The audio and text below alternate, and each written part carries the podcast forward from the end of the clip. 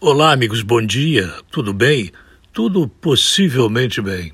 No retrovisor de algumas pessoas que conseguem observar, sem a paixão política, sem o fanatismo ideológico, as pessoas que conseguem ver, portanto, o imediato, o agora, o aqui, é que a única virtude que existe em colocar a reforma administrativa em votação ou lançá-la para ser apreciada no Congresso Nacional é colocar a bola em jogo. Não há outra possibilidade. Maioria das pessoas que foi eleita no passado por você, não por mim, mas por nós como país, como nação, são pessoas que têm interesse em manter o status quo. Tudo tem que ficar exatamente agora para não mexer em nada e ficar tudo igual ao que sempre foi e sempre será. Quando o governo coloca a bola em jogo, se nós tivéssemos um Congresso que fosse eleito, que tivesse sido eleito de forma mais qualificada por todos nós, talvez pudesse haver uma esperança de mudar esta estrutura das aposentadorias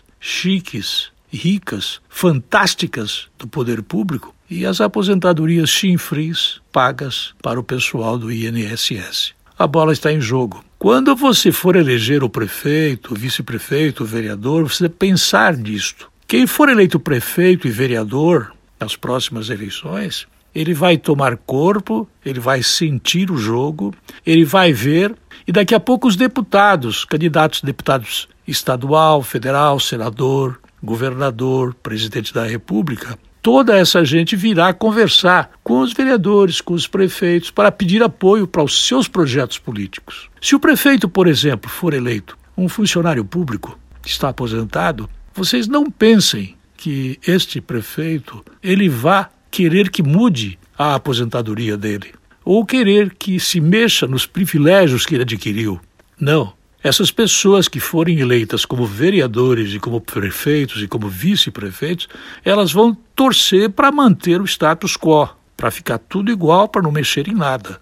Então, mérito do presidente Bolsonaro, do ministro da Economia, do vice-presidente Mourão, é ter colocado a bola em jogo. Mas nós já sabemos qual vai ser o resultado do jogo com o Congresso que nós temos. Pense nisso. Talvez seja importante refletir antes de votar errado. Volto logo mais. Até lá.